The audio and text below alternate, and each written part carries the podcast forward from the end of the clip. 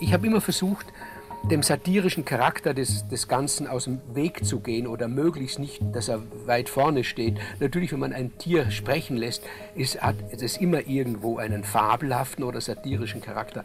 Aber wenn das Ganze einen satirischen Charakter hat, dann ist es das, dass hier jemand versucht, dem Menschen ähnlich zu werden. Das heißt, ein Mensch, also wenn ich jetzt von uns ausgehe und sage, der Matu ist natürlich nichts anderes als ein, ein in ein Tier projizierter Mensch. Ein Mensch versucht, dem Menschen ähnlich zu werden. Der Schriftsteller Michael Köhlmeier. In seinem neuen Roman Matu lässt er einen roten Kater erzählen. Die sprichwörtlichen sieben Katzenleben hat der philosophische Kater und er schaut sich quer durch die Jahrhunderte die Welt und ihre Menschen an. Unter anderem lebt er bei E.T.A. Hoffmann in Berlin und bei Andy Warhol in New York. Und damit herzlich willkommen zu Weiterlesen, unserer Radio- und Podcast-Lesebühne von RBB Kultur und dem Literarischen Kolloquium Berlin. Ich bin Anne-Doro Krohn und ich freue mich sehr, dass wir heute mit Michael Köhlmeier, ja, mit einem der größten Erzähler der deutschsprachigen Gegenwartsliteratur sprechen.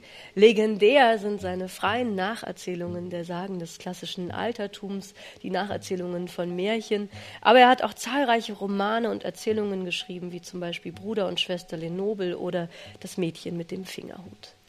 Heute haben wir uns zusammengeschaltet für diese Folge von Weiterlesen. Thomas Geiger vom Literarischen Kolloquium und ich sitzen in Berlin. Und Sie, Herr Köhlmeier, Sie sind uns zugeschaltet aus Ihrem Haus im österreichischen Vorarlberg. Herzlich willkommen zu Weiterlesen. Danke für die Einladung. Und herzlich willkommen, lieber Thomas. Hallo zusammen. Ja, Herr Kühlmeier, Sie sitzen da in Vorarlberg in Ihrem Haus, in dem Sie gemeinsam mit Ihrer Frau leben, der Schriftstellerin Monika Helfer. Wo sitzen Sie denn gerade? Was, was sehen Sie gerade? Ist das der Ort, an dem sich der rote Kater Matu entwickelt hat? Ja, ja, ich sitze an meinem Schreibtisch, schaue zum Fenster raus, wo inzwischen ein bisschen Licht reinkommt, weil sonst ist es zugewachsen mit wildem Wein. Der, da hat es die Blätter abgeworfen. Ja, ich sitze da, wo ich geschrieben habe. Die Monika sitzt einen Stock äh, über mir und ich nehme an, sie sitzt auch am Computer. Also wir haben uns sozusagen zugeschaltet in Ihre Schriftstellerwerkstatt nach Österreich. Sie haben ja wirklich schon zahlreiche Bücher geschrieben, Herr Köhlmeier. Wie kamen Sie aber darauf, dieses Mal aus der Perspektive eines Tieres zu schreiben? Und dann ist es ja nicht nur irgendein Tier, sondern auch ein kleines Raubtier mit scharfen Zähnen. Naheliegen würde, dass ich durch unsere eigenen Katzen drauf gekommen bin, aber es ist gar nicht so. Die haben wir die ganze Zeit, das ganze Leben schon gehabt. Also da, da hätte mir die Idee auch schon früher kommen können. Ich habe einen Stahlstich gesehen von der Französischen Revolution. Da ist die Guillotine drauf und unten unter dem Schafott, da tummeln sich lauter Hunde und Katzen. Und ich habe mich dann kundig gemacht, warum das so ist und habe erfahren, die waren dort, um das Blut zu lecken. Also das war eine Delikatesse für die. Und dann kam mir ganz spontan, als ich dieses Bild da gesehen habe, die Idee, wie sieht ein Tier eine der größten Einschnitte in der Menschheitsgeschichte? Und dann war eigentlich schon die Idee da. Ich habe mir gedacht, die Katze könnte das ja erzählen. Und nachdem eine Katze sieben Leben hat, das weiß man als Katzenbesitzer, die amerikanischen und englischen haben neun, aber wir haben halt Katzen mit sieben Leben war dann auch gleich schon die Idee da, na gut, dann könnte diese Katze ihre sieben Leben seit Beginn der Französischen Revolution bis heute erzählen. Das heißt, meistens kündet sich so eine Idee lange an äh, für einen Roman und äh, erst wenn man schon mittendrin ist, merkt man, die Idee war schon lange irgendwo im Hinterkopf. Diesmal war es nicht so. Da kam mir dieses Bild vor Augen und daraus hat sich dann das Ganze entwickelt. Äh, ich hätte da eine Frage, weil äh, Hunde und Katzen waren unter der Guillotine und ich habe mich gefragt, äh, es gibt ja im Leben immer diese Entscheidungsfragen, Stones oder Beatles, Schiller oder Goethe, Hund oder Katze. Und da dachte ich mir, äh, bei Kühlmeiers ist es die Katze, die im Haushalt dabei ist und nicht der Hund. Warum die Katze wegen der sieben Leben oder gibt es da noch andere Gründe, warum sie dem Hunde vorgezogen war? Na, als ich dann äh, da Hunde und Katze gesehen habe, dann eine, hat dann schon die eigene Katze sich vorgedrängt und hat gesagt, wenn, dann schon ich nicht. und so war es auch. Wir haben einfach äh, ein Leben lang Katzen gehabt, schon bevor Monika und ich uns kennengelernt haben. Also in meiner Kindheit hatte ich Katzen. Und das heißt, auch wenn man sich äh, da, da nicht mit, mit der Lupe bemüht, äh, hat man doch sehr viel von den Eigenarten dieser Tiere mitgekriegt. Also wenn sie einem ein Leben lang einfach begleiten wie Familienmitglieder, da war für mich dann gar keine Frage. Obwohl, je älter ich werde, das ist glaube ich eine Alterserscheinung, dass man die Tiere lieb hat. Aber ich hatte sie immer gern und ich habe auch immer Hunde gern gehabt. Wir hatten auch als Kind einen Hund. Also ich hätte mich auch für einen Hund entscheiden können. Die Hunde, die sind mir nur zu, ähm, wie soll ich sagen, in ihrem, in ihrem Image, das sie haben, in Wirklichkeit ist es ja gar nicht so, in ihrem Image, das sie haben, sind sie mir dem Menschen zu unterwürfig. Und ich wollte schon ein Tier wählen, das also dem Menschen etwas entgegensetzt und das sagen kann, du hör zu, ich kann auch ohne dich. Katzen sind ja wirklich sehr unabhängig. Also jeder, der mal mit Katzen zu tun hatte, weiß das. Die machen nichts, was sie nicht wollen. Die sind sehr starke Charaktere und wenn die keine Lust haben, zum Beispiel gestreichelt zu werden oder so, dann, dann äh, lassen sie das auch nicht zu. Aber darüber zu erzählen, aus der Perspektive einer Katze zu erzählen, das ist ja nochmal wirklich ein besonderes Unterfangen. Und Sie haben sich zwar im Laufe Ihres Schreibens, Herr Kümer, ja schon in viele Perspektiven hineingedacht, aber wie haben Sie in dieses Ketzische hineingefunden, in dieses Raubtier? Raubtier. Es ist ja wirklich auch ein Raubtier, der auch Mäuse zum Beispiel umbringt, der Blut aufleckt. Wie sind Sie da vorgegangen? Erstens einmal, das habe ich gleich gemerkt schon in den ersten paar Seiten, dass es eine Freiheit äh, mir gibt beim Schreiben, die man sonst eigentlich gar nicht hat. Und auch wenn ich mich als auktorialer Autor noch so frei von aller Verantwortung mache oder so tun, als ob ich das wäre, bin ich dennoch ein Mensch. Und insofern habe ich in mir ganz tief drin, ob ich die wegputzen will oder nicht, sowas wie eine menschliche Verantwortung, eine menschliche Sehweise. Jetzt nun äh, realistisch äh, gesagt, wir können uns überhaupt nicht in eine Katze hineinversetzen. Das geht gar nicht. Und das eröffnet natürlich wieder eine neue Freiheit, weil das muss ich mir dann alles ausdenken. Und dort kann ich sein, wie ich eben will. Wenn ich behaupte, so denkt die Katze, dann denkt sie halt eben so. Niemand kann mir das Gegenteil beweisen, weil niemand weiß, ob die Katze überhaupt denkt und wenn sie denkt, wie sie denkt. Also ich hatte nie beim Schreiben irgendeines Textes äh, so eine, eine Freiheit. Und, das meine ich damit, mit dieser Freiheit, ich kann den, den Menschen, nicht jetzt einen speziellen oder sowas, sondern die Gattung, kann ich von einem anderen Ufer aus betrachten. Oder ich kann zumindest, wenn ich schon genau sein will, so tun, als betrachte ich sie von einem anderen Ufer aus. Und da äh, wusste ich dann schon, wenn man das macht, dann kommt man mit 140, 150, auch 230 Seiten nicht aus. Es sind jetzt 960 Großes. Seiten geworden, ja. ja. ja. Also wirklich ein dickes Buch und die sprichwörtlichen sieben Leben, die schenken sie eben diesem Matou. Er wird sechsmal sozusagen wiedergeboren und Sie haben ja eben schon erzählt, es gab diesen Stahlstich der französischen Revolution. Das ist das erste Leben und dann schicken sie ihn durch die Jahrhunderte hinweg. Es geht zum Beispiel auf die griechische Katzeninsel Hydra, es geht nach Prag in der Zeit des Ersten Weltkriegs, es geht zu Andy Warhol nach New York. Und ich würde vorschlagen, dass wir jetzt mal den Anfang hören, Herr Kühlmeier. Das erste Buch, denn dieses Buch besteht wirklich aus diesen sieben Büchern, da geht es zurück eben in die französische Revolution. Und Matou ist die Katze von einem Rhetor, Camille Desmoulins heißt er. Und ja, wir hören jetzt einfach mal den Anfang. Ich habe meinen Herrn sterben sehen. Sein Tod geschah schneller, als du das Wort Sterben aussprechen kannst. Ich hockte unter der Guillotine und leckte das Blut.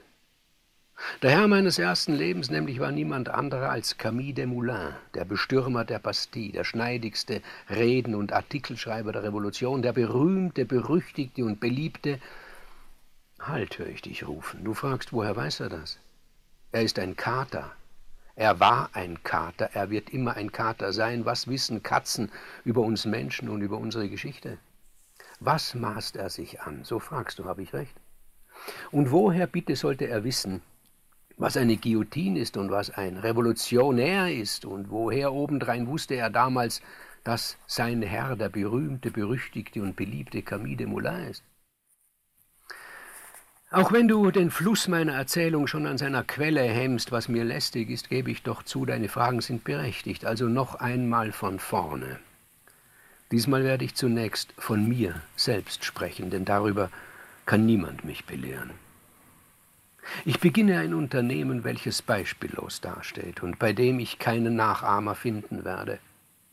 Ich will dir einen Kater in seiner ganzen Naturwahrheit zeigen, und dieser Kater werde ich selber sein, ich allein.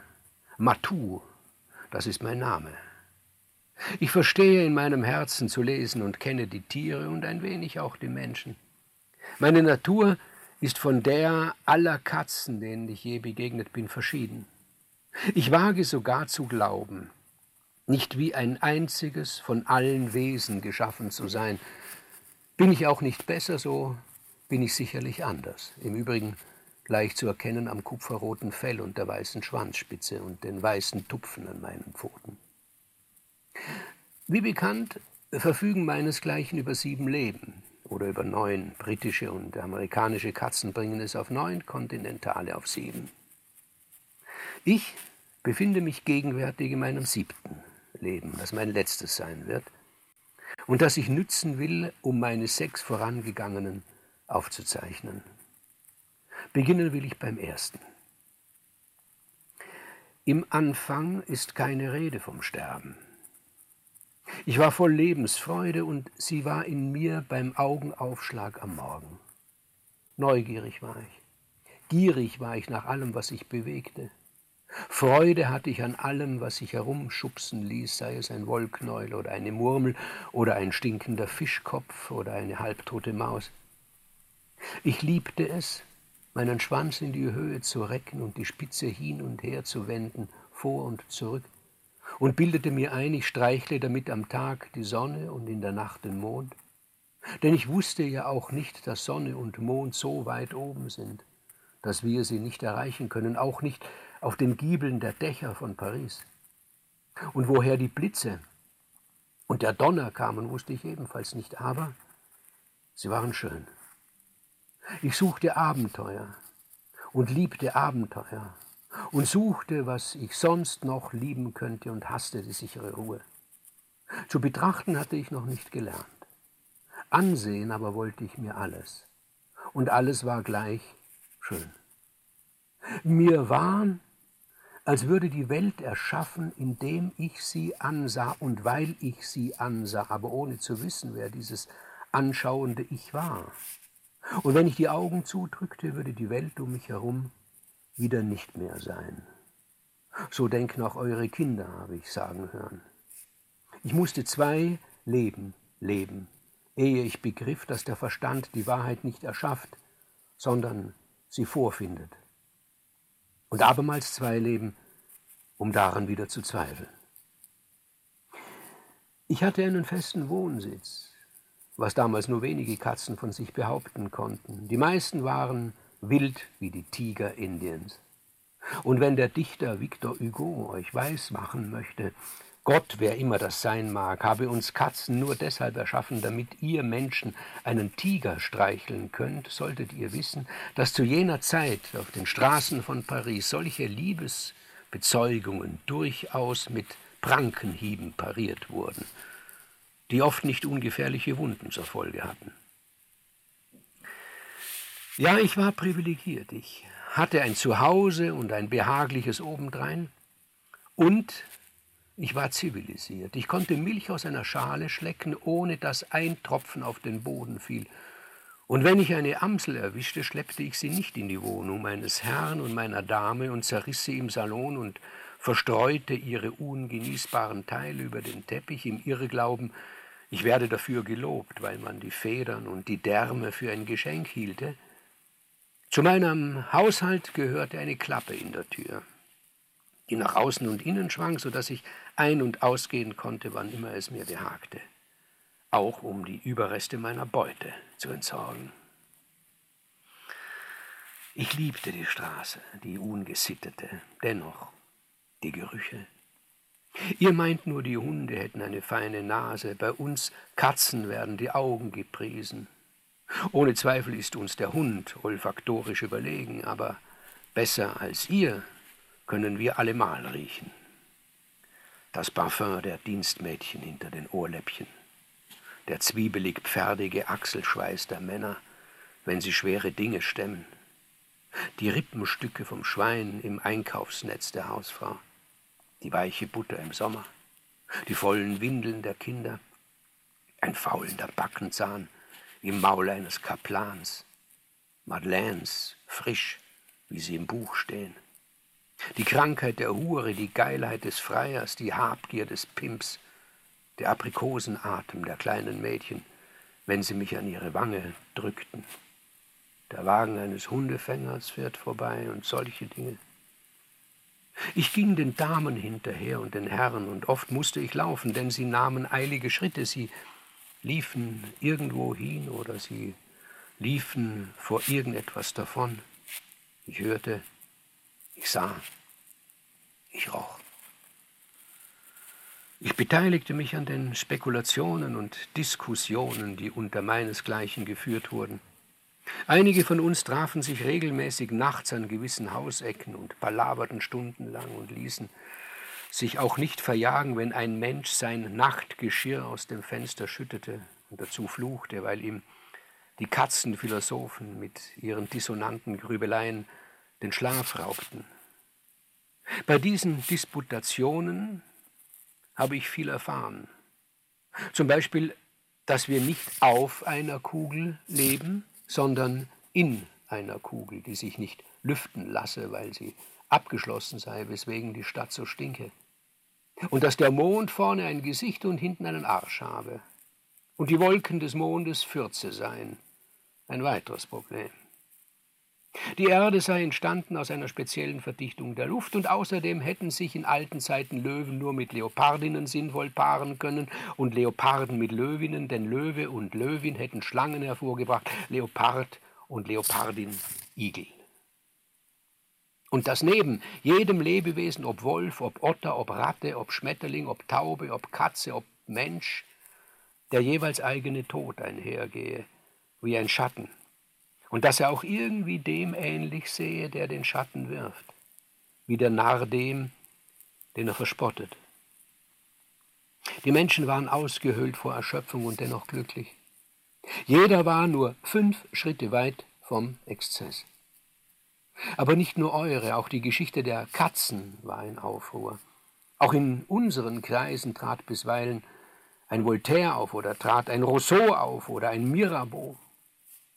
Da waren erfahrene Kater, die nach menschlicher Lebensrechnung 15 Jahre alt waren. Nach unserer waren es Methusaleme. Und die erzählten von früher. Und sie erzählten, früher sei alles anders gewesen. Und sie meinten damit, ihr Menschen seiet anders gewesen. Gelassener, friedlicher, vereinzelter. Ihr hättet mehr Abstand gehalten und mehr Anstand gehabt. Dafür seien die Plätze früher frei von Blut gewesen. Blut, diese Delikatesse, hätten Herrchen oder Frauchen selten in einen Katzennapf gegossen und wenn, nur wenig davon. Ihr müsstet schon einen wohlhabenden Herrn gehabt haben, um an Blut zu kommen, behaupteten die Alten. Oder eure Dame wäre frischweg eine Schlachtersfrau gewesen. Aber wer hatte schon so ein Glück? Wir jungen Kater und Katzen lachten, ohne zu lachen freilich und riefen aus, was? Blut soll selten gewesen sein. Was erzählt ihr für Sachen? Denn wir Jungen kannten ja die Plätze, wo die Blutpfützen so hoch standen, dass wir nicht durchwarten konnten, ohne unsere Bäuche nass zu machen. Aber die Alten erzählten, so sei es nicht immer gewesen. Ich liebte das Leben und liebe es noch immer. Ach, glaub mir, lieber würde ich singen als schreiben. Und manchmal schreibe ich singen oder singe schreiben, such's dir aus. Dann kommt mir ein Lied unter, ein Couplet, eine Arie, eine Ballade, ein Song, ein Schlager. Immer dann sollst du wissen, jetzt liebt Matu. Oder was er darunter versteht. So wird mir das Böse zum Guten. Das Schlechte macht mich satt wie schön ist das liebe Leben in dieser schönen Stadt. Der Schlachter wirft einen Knochen nach mir, weil er mich nicht mag. Am Knochen hängt noch Fleisch dran. Das reicht mir für einen Tag. Hier wachsen die Giebel zum Himmel. Vom Himmel peitscht der Blitz, die große Stadt Paris ist mein Reich und mein Besitz. Das Waschweib schüttet den Kübel mit Lauge mir über den Pelz. Die Flöhe mögen das gar nicht, dem Pelzchen aber gefällt's. Hier wird mir das Böse zum Guten und Schlechtes macht mich satt. Nichts liebe ich mehr als das Leben in dieser schönen Stadt. Ja, so spricht er, der Kater Matou aus Michael Köhlmeiers gleichnamigem Roman. Sieben Leben hat er, im siebten schreibt er seine Memoiren und wir haben es eben in dem kleinen Auszug gemerkt, dieser Kater denkt, dieser Kater schreibt, dieser Kater dichtet. Und wie er gerade gesagt hat, manchmal schreibt er singend oder singt schreibend. Und ähm, eben haben wir eins der zahlreichen Gedichte gehört, Michael Köhlmeier, die in diesem Buch vorkommen. Also es kommt wirklich an sehr vielen Stellen kommen Verse vor und Reime. Warum diese Entscheidung, diese, diese Form so mit aufzunehmen und zu integrieren in diesem Roman? Ja, ich habe das ähm, äh, schon in früheren Büchern äh, auch schon manchmal gemacht.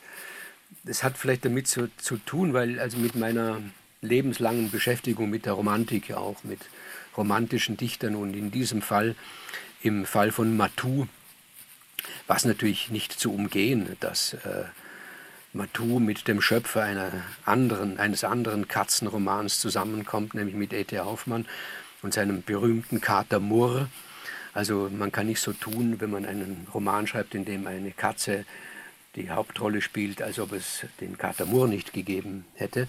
Und dann bin ich wieder einmal also äh, den Dichtern der Romantik begegnet. Und die Romantik, die hatte eine Vorstellung von Literatur, die ganz weit war, ganz breit war. Also nicht so, wir haben heute äh, glaube ich, fast eine ziemlich enge Vorstellung von Literatur.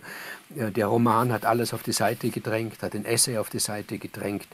Und im Roman wird im Vergleich zu früheren Zeiten, also noch im Vergleich zu den 60er, 50er, 60er, 70er Jahre des letzten Jahrhunderts, aber krass im Vergleich äh, zu der Zeit der Romantik, in den heutigen Romanen wird sehr konventionell eigentlich erzählt. Entweder in Ich-Form oder in Er-Form. Aber es wird nicht die ganze Palette, die ganze Breite, die ganze Möglichkeit der Literatur ausgeschöpft, wie es zum Beispiel auch im barocken Roman war oder wie es also, wie es die, die Romantik wieder neu entfacht hat. Und ich habe mir gedacht, wenn ich von so einer Perspektive ausschreibe, vom anderen Ufer drüben, also nicht aus einer menschlichen Perspektive, dann hat der Kater, der ja lesen und schreiben gelernt hat bei E.T.A. Hoffmann und der weiß, das ist die Kulturtechnik des Menschen schlechthin, dann hat er die ganze Breite der Literatur vor sich und die will er natürlich nützen, weil er saugt natürlich an, auf. Stellen Sie sich einfach vor, es würde umgekehrt unser einem gelingen, die Sprache der Tiere, die Sprachen der Katzen zu entschlüsseln und den Umgang der Katzen. Uns würde doch alles brennend interessieren, was die tun. Wir würden doch nicht von vornherein einschränken, würden sagen, naja gut, interessieren tut mich eigentlich nur der realistische Katzenroman, alles andere interessiert mich nicht. Alles würde mich interessieren. Und deshalb kann ich jede Frage, die Sie mir stellen, dem Matou ähm, praktisch ins Fell schieben und sagen, bitte antworte drauf. Und er würde sagen, ja, es hat mich alles interessiert, eben auch, wie man Verse schmiedet. Ich glaube, das ist übrigens auch äh, ein Ausdruck dieser Freiheit des Erzählens, von der Sie am Anfang erzählt haben, dass Sie ja. Äh, gewissermaßen auch zum gereimten Gedicht zurückgreifen können. Sie sind eigentlich allen Konventionen und tatsächlichen oder vermeintlichen Verboten der späten Moderne oder der Jetztzeit aus dem Weg gegangen und, und greifen einfach wieder voll ins Fass des äh, ja, barocken Erzählens. Sie haben es gesagt, das schien mir irgendwie jetzt mal weniger von Matou zu reden als vom Köhlmeier. Das schien mir ihre Grundmotivation gewesen sein, nochmal richtig die Katze aus dem Sack zu lassen. Schön, wie, das, wie Sie das sagen, ja, die Katze aus dem Sack lassen. Ja, genau. Es sind ja auch essayistische Teile drin. Und natürlich sind das, er, er, er würde ja nie irgendeine literarische Form ausschließen. Und auch wenn er aufzählt, all die, die Bücher, die er aus der Bibliothek hat sich bringen lassen, um aufzusaugen, was der Mensch weiß, natürlich hält er da nicht zurück und er macht auch die, die Buchlisten bekannt, von denen er gezehrt hat. Die Literatur ist ja wirklich voll von sprechenden Tieren. Also wenn man an die Märchen zum Beispiel denkt, an Fabeln, an Parabeln. Sie haben sich ja viel mit all diesen Genres beschäftigt, Herr Kuhlmeier. Natürlich denkt man an die Grinsekatze bei Alice im Wunderland oder Kater Hinze in Goethes Reinecke Fuchs. Und Sie haben selbst eben E.T.H. Hoffmann genannt, der ja wirklich eine wichtige Episode auch ist in diesem Matu, denn eins der sieben Leben verbringt dieser Matu bei E.T.A. Hoffmann und ist eben, wie Sie selbst schon gesagt haben, eine Inspiration für die Lebensansichten des Katers Moore, geschrieben 1819, 1821. Und Sie haben ja selbst eben gesagt, die Romantik ist Ihnen wichtig. Haben Sie Ihren Matou als so eine Art literarische Antwort aus der Gegenwart gesehen, um den nochmal jetzt in der Romantik zu verorten mit dem Blick von heute? Er selber sagt ja irgendwann einmal, er hatte immer wieder zwischendurch so Anflüge von Größenwahn, was wir ihm äh, nicht ankreiden dürfen. Also, weil äh, wiederum umgekehrt gedacht, angenommen, Sie würden die Tiere der Sprache verstehen, dann würde man Ihnen auch verzeihen, wenn Sie Anflüge von Größenwahn haben, weil wer kann die Sprache der Tiere schon verstehen? Genauso umgekehrt. Und in so einem Anflug von Größenwahn sagt er, ich könnte ja Professor werden. Ich könnte eine Vorlesung halten oben im Dachboden in meinem Büro. Und der Titel wäre Die Geschichte der Aufklärung von der Französischen Revolution bis zur Gegenwart erzählt von einem Kater. Und das ist es im Prinzip. Das ist es. Und was für eine Rolle spielt da die Romantik? Die Romantik spielt in der Geschichte der Aufklärung die Rolle eines frühen Korrektivs.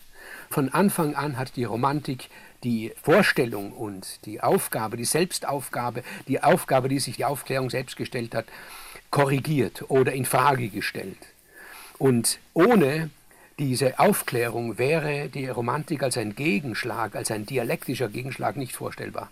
Also war es für mich klar, dass die Romantik mit rein muss, weil die Aufklärung hat natürlich diesen Zug in sich, alles auf die Ratio äh, zurückzuführen, alles auf die Vernunft zurückzuführen, in diesem ganz kurzen Zeitraum des Terrors in der Französischen Revolution sehen wir, wozu das geführt hat. Die Vergöttlichung der Vernunft durch Robespierre das ist schon der Höhepunkt und gleichzeitig die Pervertierung der Aufklärung. Darüber sind wir hinweggekommen, natürlich selbstverständlich. Und seitdem sehen wir die Aufklärung ganz anders. Seit dem berühmten Essay von Adorno und Horkheimer sehen wir sehr deutlich, wie die Aufklärung sich entwickelt hat. Aber ohne dieses Korrektiv der Romantik wären die Ideen der, der Aufklärung sehr, sehr bald gescheitert. Das ist das Paradoxe dran, dass die Geschichte immer ein Schalk in sich hat, der plötzlich einen Widersacher bringt, der aber die Sache selber, also der Widersacher bringt die Sache selber zur Weiterentwicklung. Wie äh, Mephisto bei Goethe sagt, der Geist, der stets verneint und er stets das Böse will und dadurch das Gute schafft. Also durch die Gegenaufklärung in der Romantik hat die Aufklärung erst ordentlich Schwung bekommen. In seinem letzten, in seinem siebten Leben lebt Matou bei einem Studenten, der heißt Daniel, und der bringt ihm die ganzen Titel aus der Bibliothek mit, denn der Matou ist unglaublich belesen inzwischen. Er hat also beeindruckende Bücherlisten, die auch in diesem Buch abgedruckt sind in Matou. Ähm, die hat er alle durchgearbeitet. Zum Beispiel Anna Karenina, Karl Marx, Freud, Rabelais, Schopenhauer. Dieser Daniel aber, Herr Kühlmeier, das fand ich interessant. Der ist ja ziemlich blass im Gegensatz zu anderen Menschen, die in diesem Buch auftreten. Ob es jetzt Andy Warhol ist, bei dem eben Matou eine Weile lebt, oder E.T.H. Hoffmann. Wen hatten Sie vor Augen, diesen diesen relativ antriebsschwachen Studenten Daniel in Matus siebtem Leben ihn, so, ihm sozusagen als Herrchen oder Gefährten an die Seite zu setzen? Nun, er wirkt natürlich äh, blass im Gegensatz zu solchen Kapazundern wie dem E.T.A. Hoffmann oder, oder Camille Desmoulins oder Andy Warhol. Aber das ist unser aller Schicksal, die wir nicht solche Kapazunder sind wie diese. Und Vielleicht, wenn man uns dann näher betrachtet, dann haben wir halt diese alltäglichen Sorgen, die auch die anderen auch haben. Und bei Daniel ist es halt so, äh, er ist ein Student, er ist dann wieder teilweise ein bisschen ambitioniert als Historiker und findet großer Gefallen an der Geschichte. Auf der anderen Seite plagen ihn natürlich hauptsächlich äh, die Probleme, die ein Student in dem Alter vielleicht hat, nämlich Probleme mit dem anderen Geschlecht. Er ist verliebt und ist immer unglücklich verliebt und hat wenig Erfolg bei den Frauen. Und er holt sich den Matou als Ratgeber. Und Matou das ist jetzt das Interessante natürlich daran, dass eine Katze mehr über die Liebe äh, weiß oder, oder mehr Ratschläge über die Liebe geben kann als ein Mensch. Und das ist eine, eine Verbindung, der, der Matu, der, wenn er überhaupt zur Liebe fähig ist als, als Katze, aber er, ich sag's mal jetzt, er liebt diesen, diesen Daniel und er macht sich Sorgen um diesen Daniel und gleichzeitig braucht er ihn natürlich. Er hat sich ihm gegenüber geoutet, hat gesagt, du, ich kann reden und kann lesen und schreiben, was ja nicht einfach ist, einem Menschen gegenüber das zu sagen, weil die Gefahr, dass der Mensch dann verrückt wird, ist sehr groß. Er hat das Risiko ist eingegangen, weil er einfach jemanden braucht, den er in die Bibliothek schicken kann um ihm den Lesestoff zu geben. Deshalb hat er diesen Daniel. Aber er nimmt dann natürlich an seinen Sorgen teil und ist auch auf der anderen Seite sehr ernüchtert, wenn er feststellt, hör mal, da ist eine Katze. Erstens mal kann die lesen und schreiben und reden.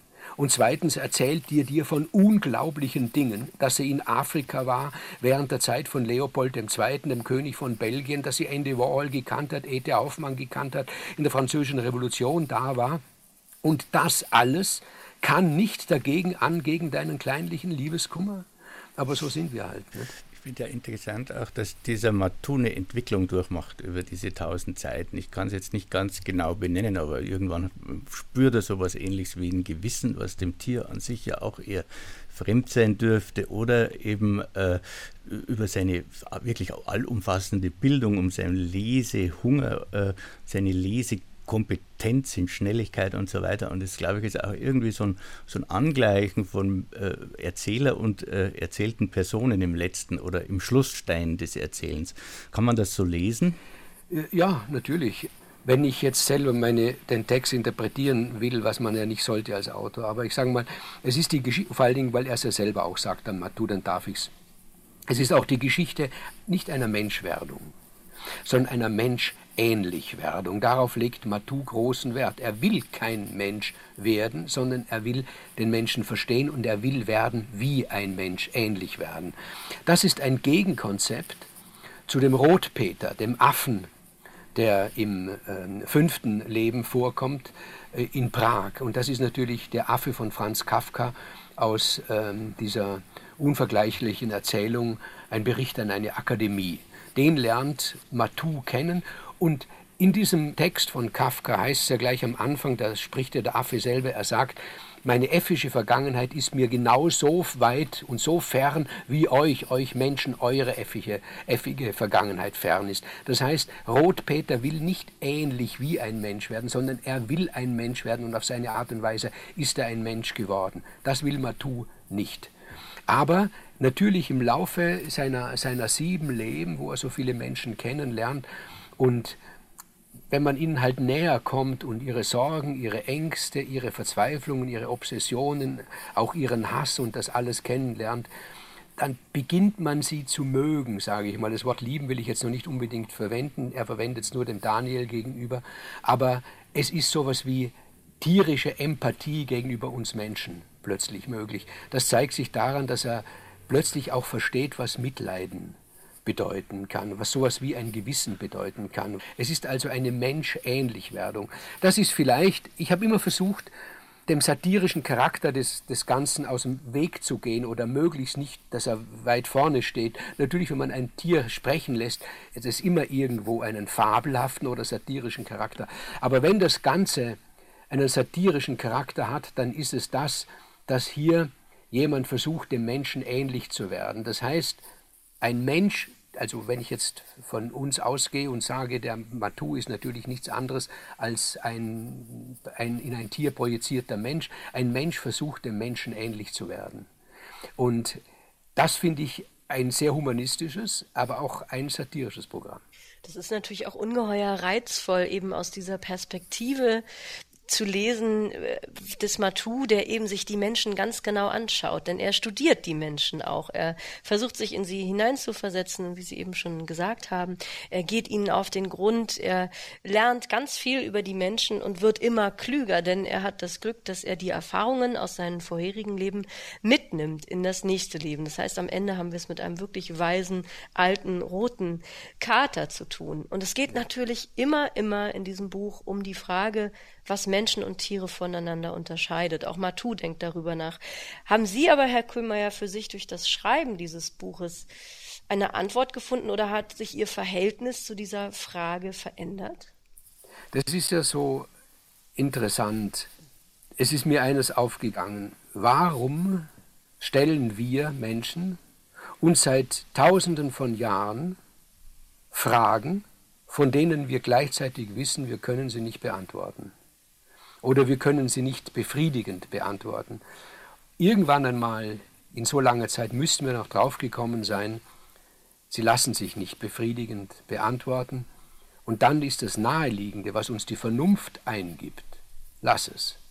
Stell die Frage nicht mehr. Eine Frage, auf die es keine Antwort gibt oder auf die du keine Antwort geben kannst, ist auch, wenn ich jetzt das wirklich so abschätze, keine Frage mehr. Und dennoch fragen wir uns seit dem ersten philosophischen Gedanke, den ein Mensch gefasst hat, was ist der Mensch, also was bin, was sind wir, was sind wir und dann weiterführend, was bin ich. Wir sind diese Frage nicht losgeworden.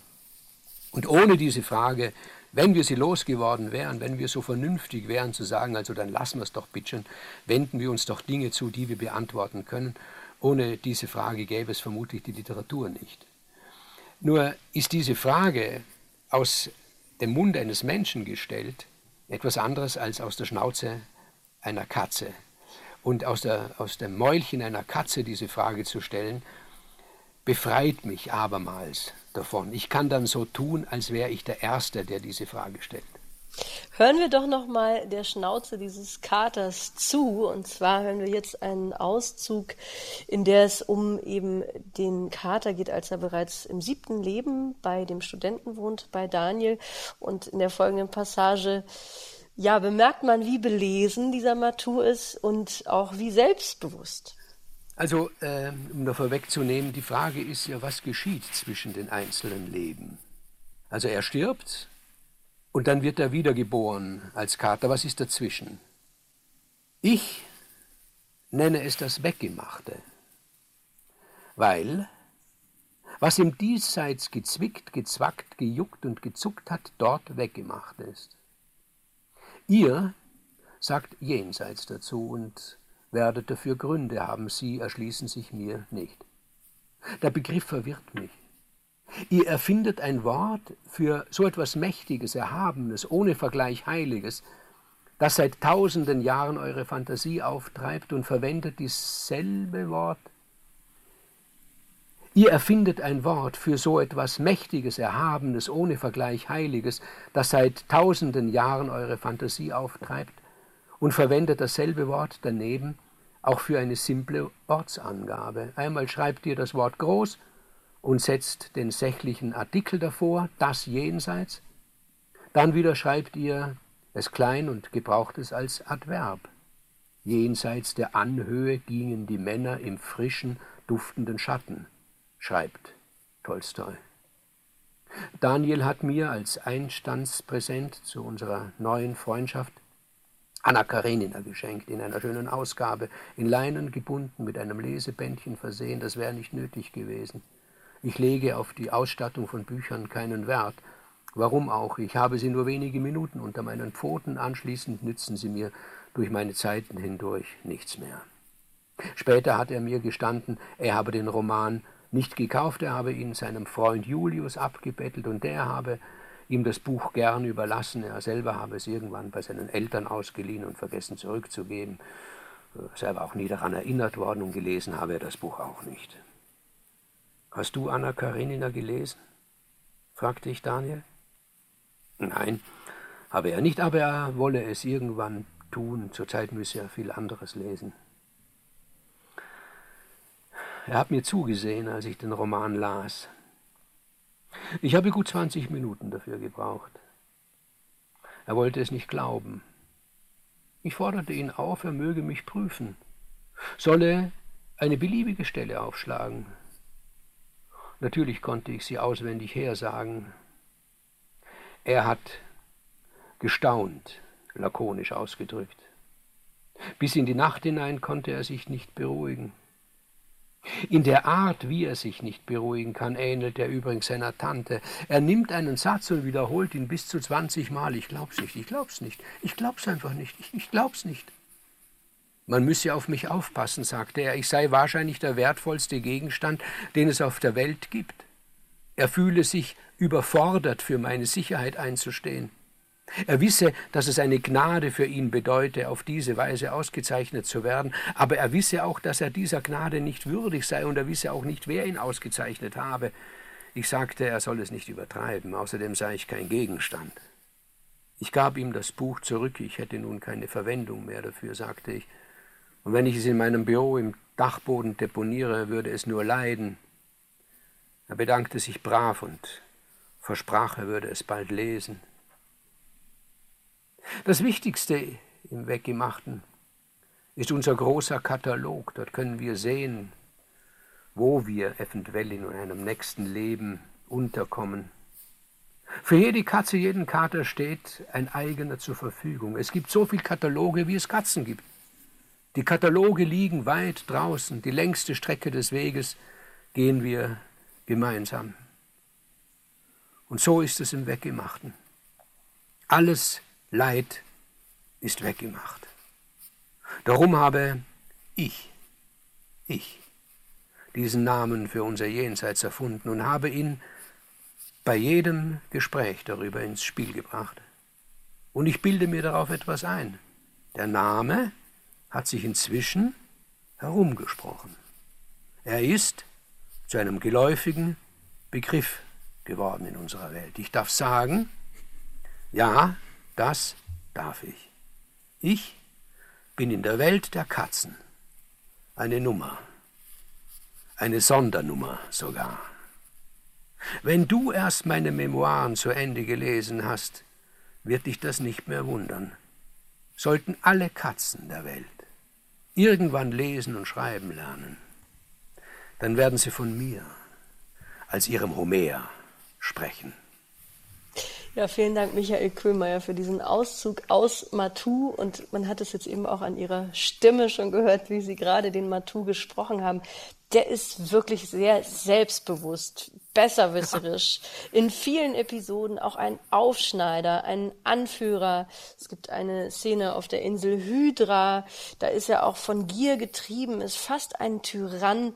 Wie ging das Ihnen beim Schreiben? Hat er sich selbstständig gemacht? Ist er so vorgeprescht, der Matu, und hat sich immer um seinen, ja, um seinen eigenen Reichtum gekümmert? Wie, wie ist das dazu gekommen, dass er nicht unbedingt immer ein Sympathieträger ist? Also ich habe in meinem Leben als, als Schriftsteller relativ bald bemerkt, dass bei mir jedenfalls, dass es nur funktioniert, wenn ich meinen Figuren den freien Lauf lasse. Also, äh, und zwar merke ich das schon nach den ersten paar Seiten. Wenn nach den ersten paar Seiten nicht ich derjenige bin, der hinter der Figur hergeht, sondern ich derjenige bin, der die Figur hinter mir herzieht, dann funktioniert es nicht. Also das weiß ich und das ist auch was Gutes, nämlich man, man kriegt einen Stress los. Ich kann mich zurücklehnen und kann sagen, ja mach mal, ich gehe hinter dir her und protokolliere und nicht ich muss, ich muss, ich muss, ich, ich, was soll ich jetzt tun und so, sondern ich sage, tu mal du. Und wenn du, wenn du nicht die Kraft hast, mir einen Weg vorzuzeichnen, dann lassen wir beiden es halt und ich warte auf einen anderen. Das ist natürlich besonders reizvoll bei einer Katze, weil dort kommt ja nicht einmal der Verdacht auf in meinem Hirn, ich könnte der irgendetwas vorschreiben.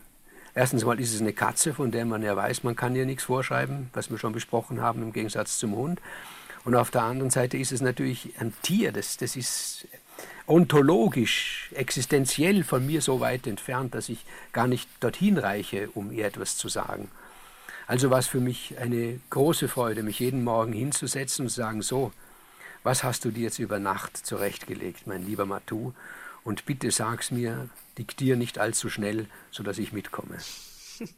Also mir ging es so, dass ich diesen Kater zunehmend plastisch äh, vor meinem inneren Auge gesehen habe. Er wird ja auch in seiner in seinem Aussehen beschrieben, ein roter Kater mit weißen Flecken. Ähm, wie ging es dir, Thomas, mit mit diesem Kater als Erzähler? Ja, ist der für dich auch im Laufe des des Buches plastischer geworden oder wie war dein Verhältnis zu dieser Erzählerfigur? Also ich hatte zwei Analogien im Kopf, als ich das Buch äh, in die Hand bekommen habe. Das eine war Fritz the Cat von Robert Crump, ein anarchistischer Kater meiner, meiner Jugend. Ja. Und äh, das zweite war äh, auch aus dieser Zeit, ich habe sieben Leben von Che Guevara.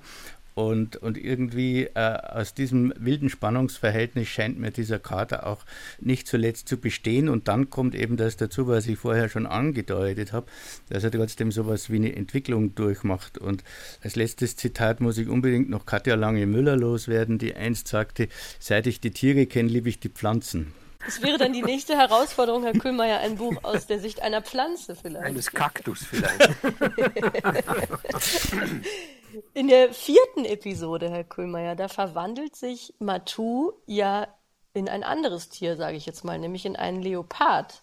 Wie kam die Idee auf? Leoparden und Katzen sind verwandt sicherlich, aber dennoch ist es ja ein anderes Tier.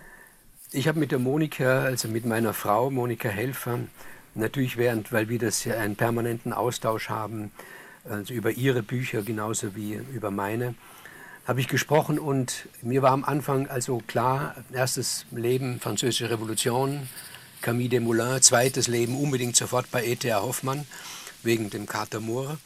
Drittes Leben dachte ich mir, hat er mal vorübergehend genug von Menschen, ist auf der Katzeninsel Hydra, dort waren wir mal, als unsere Kinder noch klein waren, auf Urlaub und haben sehr gestaunt darüber, dass es, glaube ich, sechsmal mehr Katzen gibt als Menschen auf dieser Insel. Und dann sagt die Monika zu mir, du lass ihn doch dich anfreunden mit einem Kind. Und das hat sich dann verbunden mit dem Gedanke, dass eines der Leben in Afrika sein soll, also in den 90er Jahren des 19. Jahrhunderts, zur Zeit dieses grauenhaften Regimes vom belgischen König Leopold II. Und dann kam mir so auf einmal die Idee, ich weiß nicht, so eines Rachefeldzuges der Tiere, der Dinge, der Pflanzen, der Geister gegen dieses Grauen, was dort aufgeführt wurde. Der Leopold II. kann sich ja ohne rot zu werden neben Hitler und Stalin und Pol Pot in eine Reihe stellen. Und dann hat er, der Matou irgendwann eine Vision, dass er ein Kind sieht, dem die Augen herausgerissen worden sind und die Füße abgehackt worden sind und das in einem hölzernen Rollstuhl in der Savanne steht und wohl verdurstet und verhungert. Und als er dann im, im Jenseits, also im, im Weggemachten ist, das ein sehr tolerantes äh, Gebilde ist mit einem Doorman, mit dem man über alles reden kann, fragt er, sag mal, kann ich nicht ein Leben als etwas Katzenähnliches, also als ein Leopard auf die Welt kommen in Afrika? Und er sagt, ich werde mich erkundigen und sagt, ja, also man hat das erlaubt, das kannst du. Und dann äh, kommt er dort und rettet dieses kleine Mädchen. Und als Gespenster ziehen sie durch den Kongo dieser Zeit er aufrecht wie ein Mann, aufgerichtet der Leopard, und mit seinen Pfoten schiebt er vor sich das Mädchen, dieses blinde Mädchen, dem die Soldaten die Augen aus dem Kopf gerissen haben und die Füße abgehackt haben. Das haben die gemacht, die belgischen Soldaten, weil sie für jede Kugel, die sie verschossen haben, Rechenschaft abgeben mussten. Und Rechenschaft hieß, sie mussten beweisen, dass sie damit einen Schwarzen erschossen haben. Und dann haben sie halt manchmal irgendwie ein Wildbret geschossen und haben halt dann irgendeinem Lebenden die Hand abgehackt, den Fuß abgehackt oder ein Auge ausgerissen und das als Beweis vorgelegt, dass sie also die Kugel sinnvoll verschossen haben. Das war, ist Wirklichkeit. Und die Wirklichkeit manchmal übertrumpft sich selbst so sehr, dass sie ins grauenhaft Märchenhafte rückt. Und deshalb habe ich auch beschlossen, dieses Kapitel, das in Afrika spielt, als eine Form von, von Mythos, von Sage, von Märchen zu erzählen. Und dort kommen besonders viele solche Balladen und Gedichte drin vor. Und eine dieser Balladen, in der es eben um den Leoparden und um das blinde Mädchen geht, die hören wir jetzt noch äh, zum Abschluss als dritte Lesung. Und das ist eben aus dem vierten Teil, in dem Matu ein Leopard ist.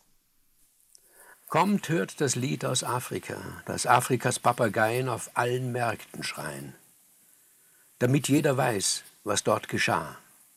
Weh dem, der ihnen ins Auge sah, dem Leopard und dem Mädchen auf seinen hölzernen Rädchen. Sie kamen vom Teufel oder vom Herrn und suchten die Schiffe im Hafen und kamen, um zu strafen. Sie suchten im bösesten Konzern von allem Bösen den bösesten Kern, der Leopard und das Mädchen auf seinen hölzernen Rädchen. Und siehe, da lebt so ein böser Mann in Belgiens Königspalästen, der lügt, er sei von den Besten der Beste, dem keiner je gleichen kann. Er eignet sich Tiere und Menschen an, den Leopard und das Mädchen auf seinen hölzernen Rädchen. Dies alles diktiert er, alles ist mein. Ich will sie schinden und quälen und ihre Toten nicht zählen. Was zählt, ist Kautschuk und Elfenbein. Sie sollen meine Sklaven sein, der Leopard und das Mädchen auf seinen hölzernen Rädchen. Und wer sich gegen das Diktat des Königs will erheben, der wird nicht lange leben.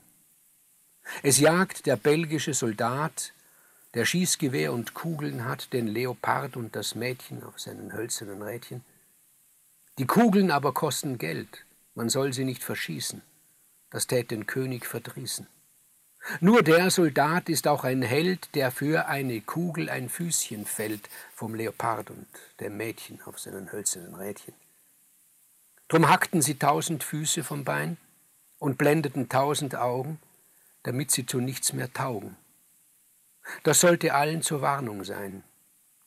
Lasst ja euch nicht mit den Geistern ein, dem Leopard und dem Mädchen auf seinen hölzernen Rädchen.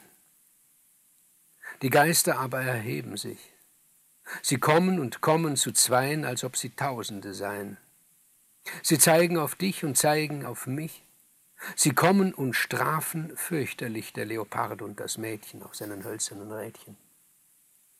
Sie machen vor dem König nicht Halt, schon gar nicht vor seinen Soldaten. Sie tun ihnen an, was sie taten. Drum wer von euch eine Axt hat, Halt. Denn wo sie nicht waren, dort sind sie bald, der Leopard und das Mädchen auf seinen hölzernen Rädchen. Sie stehen vor euch in heller Stund und schauen durch Mund und Kehle hinunter in eure Seele.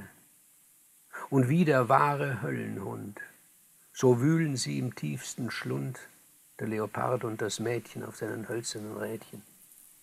Und wehe euch, sie finden dort versteckt zwischen frommen Gebeten und Sprüchen der alten Propheten auch nur ein einziges böses Wort.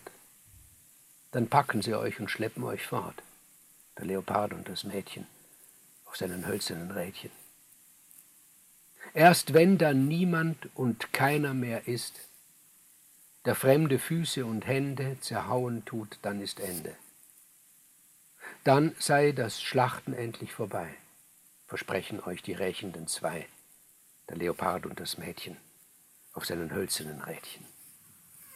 Ja, vielen Dank, Michael Köhlmeier, für diesen weiteren Auszug aus Matu, hier eine der Balladen. Ich habe mir jetzt gedacht, Herr Köhlmeier, wenn man sich Ihr Werk anschaut und sich dann Matu anschaut, dann hat man den Eindruck, dass in diesem Buch ganz viel zusammenläuft aus Ihrem Schreiben aus den letzten Jahrzehnten, kann man ja fast schon sagen. Also sowohl formal als auch inhaltlich. Ihre Liebe zur Weltliteratur, ihre Liebe und Begeisterung für die Philosophie, für die Kulturgeschichte, ihre Begeisterung für Märchen, für Lyrik, für Lieder. Wenn Sie selbst auf dieses Buch jetzt schauen, Herr Kühlmeier, haben Sie auch den Eindruck, das ist jetzt die Krönung aus dem bisherigen? Das würde ich gerne sagen und sage ich auch. Gleichzeitig äh, kommt eine gewisse Verzweiflung auf, dass ich mir denke, was soll ich jetzt noch machen? Aber Don't Look Back, wie ein schönes Album von Bob Dylan heißt. Also äh, es ist jetzt geschrieben und als ich es geschrieben habe, da, da dachte ich, ich möchte das alles zusammenbringen. Und wann kann man es äh, oder wann soll man es tun, wenn nicht, wenn man die Menschen und die Welt aus dem Blickwinkel einer Katze beschreibt. Dort ist man mehr berechtigt, als wenn man, wenn man einen Menschen das sagen lässt. Nicht? Dann würde man immer fragen, würde sagen, ja gut, äh, fass dich kurz. Das kann ich zu einer Katze nicht sagen. Fass dich kurz, die, fest, die fasst sich so, wie sie will. Und wenn sie mal den Menschen vor sich hat und in unsere Welt einsteigen kann, dann gibt es für sie natürlich keine Beschränkung. Und insofern ja, ein bisschen mit einem traurigen Auge und einem stolzen auch ein bisschen sage ich, ja, ja gut, habe ich halt reingepackt, was, was ich hatte. Ne? Wir sind auf jeden Fall gespannt, was als nächstes kommt, welches Buch uns als nächstes von Ihnen erwartet. Aber erstmal vielen, vielen Dank für diesen Matou, für diesen wilden Ritt durch die Jahrhunderte aus der Perspektive eines Katers. Vielen Dank, lieber Michael Köhlmeier, für dieses Gespräch. Ich danke Ihnen für die Einladung. Und vielen Dank, Thomas Geiger, dass du auch mit im Studio warst. Gern, wie stets.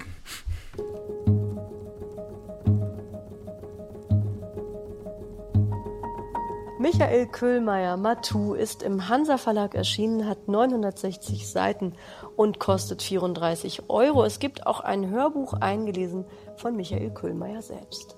Und das war Weiterlesen für heute. Ich bin Anne-Dore Krohn. Tschüss, lesen Sie weiter.